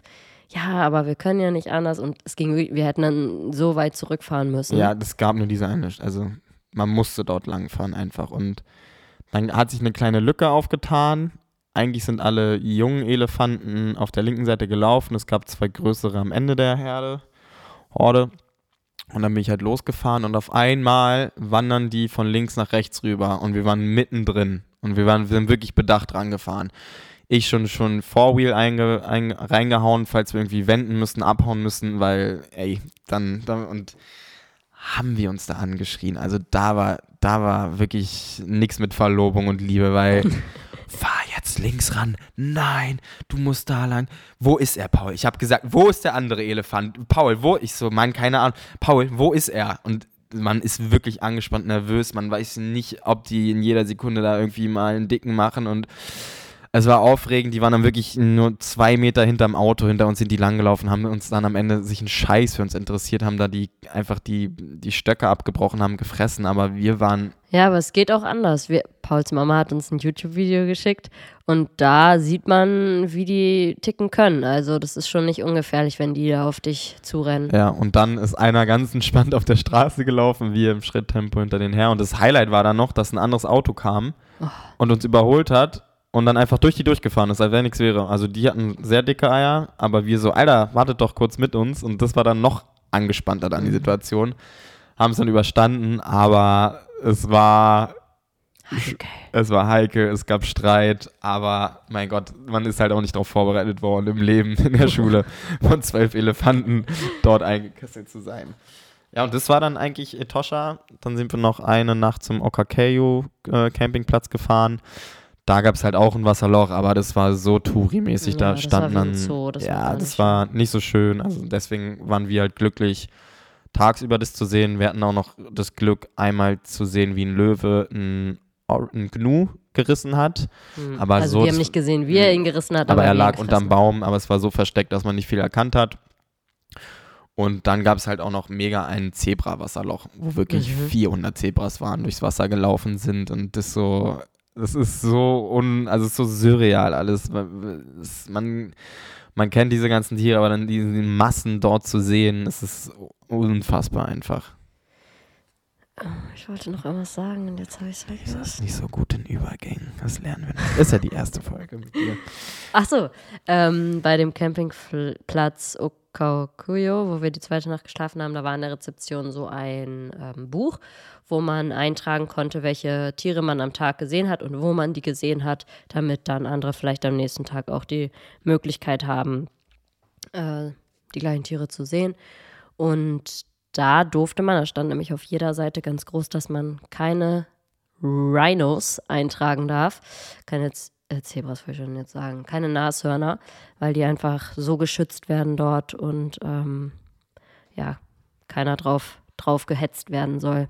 Aber wir hatten wirklich so ein äh, Nashornglück. Wir haben super ja, viele. Vor allem haben wir welche in der Ferne gesehen, ein Junges und, ein, und die Mutter. Und dann ist auf einmal, haben wir nur, nur darauf geachtet, dass kurz vor uns dann einfach nochmal ein Junges mit, mit einer Mutter war. Das sieht man ganz gut auf Seite 52. Und das war ja magisch. Die sind dann wirklich auch nah an dem Auto vorbeigelaufen hinten. Magisch, magisch. Du bist so magisch. Ja, das war Etosha. Und drei Tage wirklich Absolut und genug. Zwei Tage reichen, drei maximal, mehr muss man da auch nicht machen. Man erlebt alles. Ähm, das Geile war in der Karte, ich weiß nicht, ob du das erzählt Hab hast. Ich schon gesagt. Ja, mit den Tieren, die man abhaken konnte. Wir haben sehr viele Haken. Wurde auch streng geführtes Buch von beiden Seiten. Genau, und dann ging es am nächsten Tag nach Okonjima.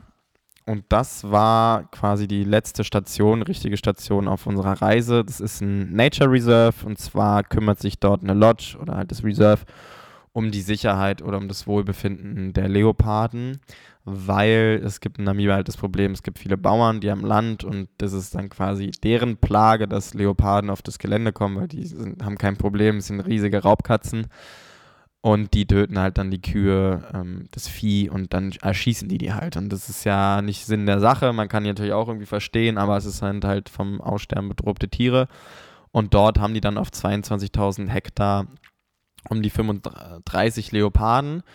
Und es ist eine wunderschöne Lodge, also kann man wirklich jedem nur ans Herz legen, das mitzunehmen. Und das war halt zum Beispiel mega mit Rainer, dass er halt so eine Insider wusste. Ich weiß nicht, ob es Insider sind, aber es war halt einfach schön, dass er das sowas mitbedacht hat. Und dort haben wir dann am Abend eine Tour gemacht. Ähm, manche Leoparden haben dort Halsbänder, weil die einfach das Verhalten dort tracken. Genau, und wir hatten einen mega Guide. Wir waren da mit zwei anderen älteren deutschen Pärchen dann in, in einem Safari-Bus und unser hieß Asser.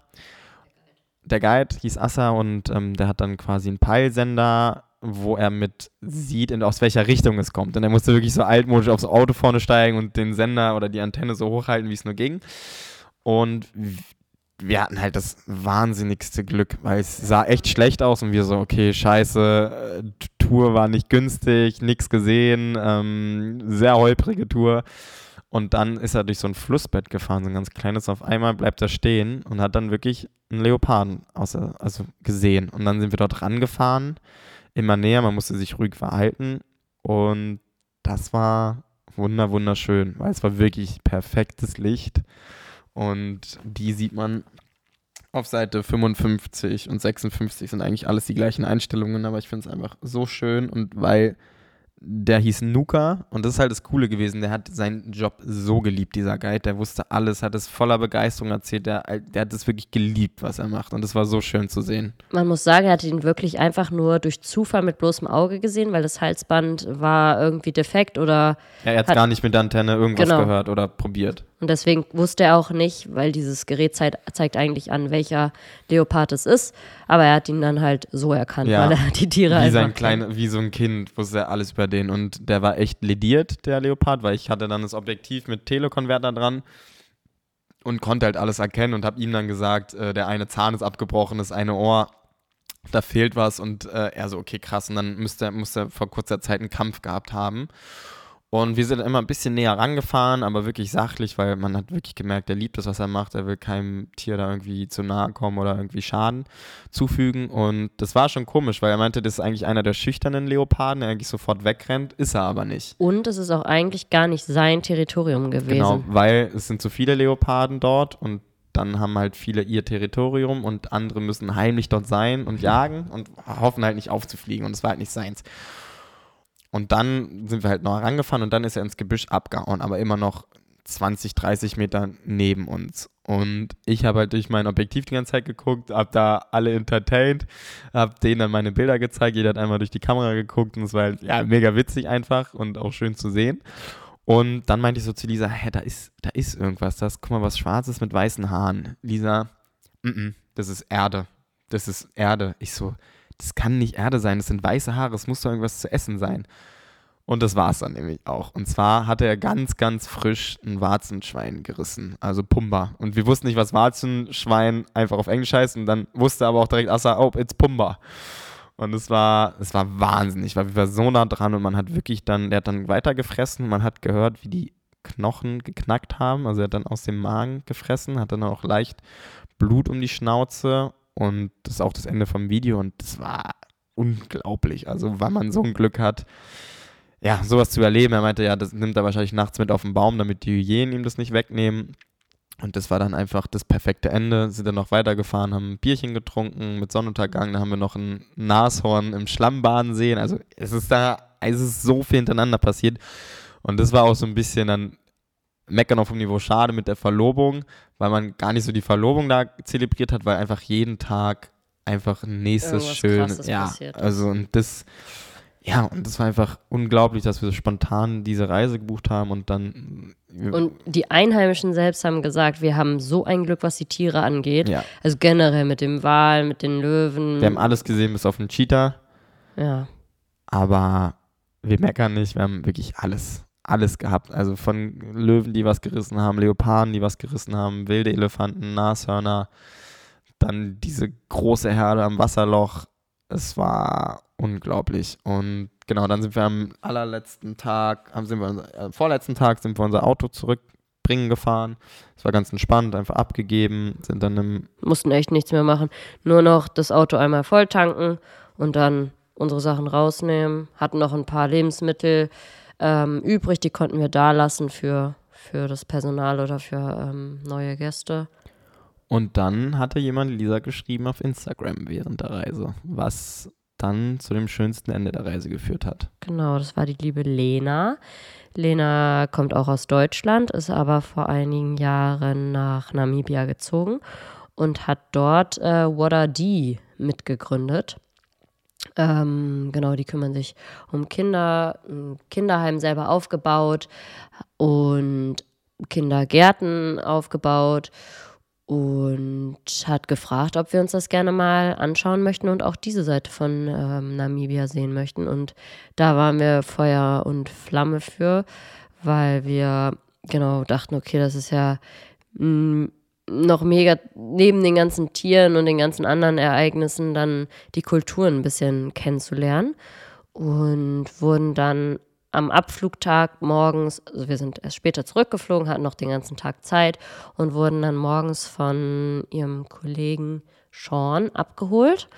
Und der hat uns dann. Der ist ein Einheimischer und der kannte wirklich Gott und die Welt dort. Und das war halt das Coole dass es nicht so Touri-mäßig genau. war, sondern der wusste, dann sind, haben wir dort gegessen. Ähm, Street Food. Street Food, richtig cool an irgendeiner so Ecke ähm, zwischen ähm, den Blechhütten. Was wir so niemals gemacht haben. Haben dann noch ein Bier getrunken, einfach vor dem Abflug, als so um 12, 13 Uhr, als wäre es das Normalste der Welt. Er hat geile Mucke angemacht in der Bar da. Und das war halt, ja, es war einfach so real und es war so cool mit ihm. Und ähm, dann sind wir genau zu da mit Lena und Sean zu dem Kindergarten gefahren und das war so ein schönes Erlebnis. Die Kinder waren so goldig, so süß und das sind die letzten Seiten im Magazin, also alle letzten Seiten. Da nenne ich jetzt mal keine spezielle Seitenzahl und das ja, war wirklich. Ja, es war, die haben da Fang gespielt. Wie, wie heißt das Spiel? Die haben äh, Plumpsack geht rum, ja, aber genau. auf ihrer Sprache ja. gespielt. Und äh, ja, also ich bin ja sowieso äh, schnell nah am Wasser gebaut, hatte dann voll den Kloß, weil es halt so schön war und die einfach mit so wenig so glücklich waren. Es war wirklich richtig, richtig toll zu sehen. Und die Lena hatte gesagt, du kannst auch gerne ein paar Bilder dort machen und dann ist es mir. Ich musste nie die Leica laden, da wirklich. Und dann hatte der Akku nur noch 5%. Aber Profi darf es natürlich nicht anmerken lassen und ich hatte noch die Mamiya dabei mit zwei Filmen. Und dann habe ich, dann war so, wer möchte denn ein Bild? Also, who wants to have a picture? Und alle kleinen Kinder aufgesprungen, oh. me, me, me. Und ich so, scheiße. Und die wollten halt die Bilder immer sehen, aber ich konnte es nicht machen, weil ich halt den Akku sparen musste für jeden Moment. Aber es war so schön, so emotional, dass ich da jedes Bild halt mitnehmen wollte. Und es war so ärgerlich, dass ich nur 5% hatte. Und Lisa so, Paul, was? Ich hab's really? Muss jetzt? Und da muss ich das halt charmant immer lösen. Mal ein analoges Bild, mal wieder die Leica an. Und ja, es sind die schönsten Bilder geworden. Die haben sich die Mamia da richtig so witzig angeguckt in der Ecke. Gibt es auch so schöne Bilder davon. Und habe dann von jedem ein Bild gemacht und die haben da einen weggepostet. Das war so geil, weil der Erzieher war dann nämlich auch einmal vor der Kamera und da haben wir dann gesehen, von wem sie es gelernt haben. Also die haben da wirklich Posen hingestellt. Habe ich bei manchen Models noch nicht erlebt. Und das war wirklich so süß. Und dann sind wir noch weitergefahren, noch zu einer weiteren. Ähm, zu dem Kinderheim, was sie genau. selber gegründet haben. Und da hatte dann Lisa eine neue beste Freundin innerhalb von zwei Sekunden. Wirklich, wir waren wirklich zwei Minuten da. Die stand neben mir, hat mich mit ihren großen Kulleraugen angeschaut und ähm, wollte auf meinen Arm. Und dann hatte ich sie auf dem Arm und die hat mich nicht mehr losgelassen. Und es war, also die haben so viel gegeben in so kurzer Zeit. Und ja, also da wäre ich wäre ich gern noch länger geblieben. Ja, und das war der letzte Tag und es war halt schön, da dann einfach nochmal. Das war der perfekte Abschluss. Ja, einfach. die Kultur, weil man ist halt schon abgeschottet dann in den Lodges mit anderen Touristen, anderen auch oft Deutschen und kriegt es dann gar nicht so mit und deswegen war das wirklich wichtig, einfach nochmal das zu sehen, zu erleben. Und ja, also an der Stelle, Lena, falls du es hörst, oder Sean, falls du es hörst, tausend Dank. Und da kam mir dann auch der, das mit dem Magazin hatte ich schon vorher so geplant, dass man das machen kann, dass man nichts postet, sondern mal wieder was Besonderes in der Hand hält, was man vorher noch nicht irgendwie gesehen hat, weil bei Instagram man guckt es 30 Sekunden an, kürzer, gibt einen Doppelklick und macht weiter. Und weil die Bilder so schön waren und so viel erlebt haben, wollte ich einfach das in einem Magazin festhalten. Und nochmal kurz zu What Mhm. Wenn jemand noch ein Auslandsjahr oder so machen möchte, dann könnt ihr da auch äh, mal vorbeischauen, weil die suchen immer jederzeit Freelancer. Da waren auch wirklich viele Deutsche. Ähm, ja, also. Kann man machen, ab drei bis sechs Monaten geht das Ganze, genau. auch gerne länger. Und es ist wirklich schön, man lebt dann im Haus zusammen. Und deswegen kam mir dann der Gedanke, weil es wirklich so cool gemacht ist. Es war so schön, wie die uns das da gezeigt haben. Es ist natürlich, wir hatten da nur die drei, vier Stunden, das kann man natürlich mit nichts vergleichen, aber es war einfach so bewegend, dass mir dann einfach der Gedanke kam, einen Teil der Einnahmen vom Magazin zu spenden. Deswegen, wenn ihr das in der Hand gerade auf den letzten Seiten seid, danke an euch nochmal, danke, dass ihr das gekauft habt. Ich hätte auch niemals gedacht, dass das so laufen wird. Wir haben gestern die ganzen Dinger verpackt, es war wirklich eine Menge. Genau, dass wir das spenden für die, weil, ja, warum nicht? Einfach, weil es ja, kommt bei den richtigen Leuten dort unten an. Und das war Namibia. Es war wahnsinnig, von 17 lange Tage, über 3000 Kilometer. Und ich glaube, wir haben jetzt genug geredet, Stunde 20 fast. Ja, sehr lange. Und ähm, wie es bei gemischtes Hack ist, ich würde jetzt das letzte Wort an die liebe Lisa Jung geben. Wie immer. Wie immer, man kennt's. Ich weiß gar nicht, was ich noch sagen soll. Ich freue mich, dein Gast gewesen zu sein. Gerne wieder. Also wenn du Sehr in der gerne. Gegend bist, kannst immer gern vorbeikommen. Okay, alles klar. Mach ich. Nee, hat mir Spaß gemacht und äh, vor allen Dingen auch Spaß gemacht, die Reise mit den Hörern zu teilen, diese magischen Momente zu teilen, weil man das irgendwie ja doch gerne erzählt und weitergibt. Und ja, mehr fällt mir nicht ein. Dann sagen wir auf Wiedersehen Tschüss. und bis Seid lieb zueinander. genau. Seid lieb zueinander. Tschüss. Tschüss.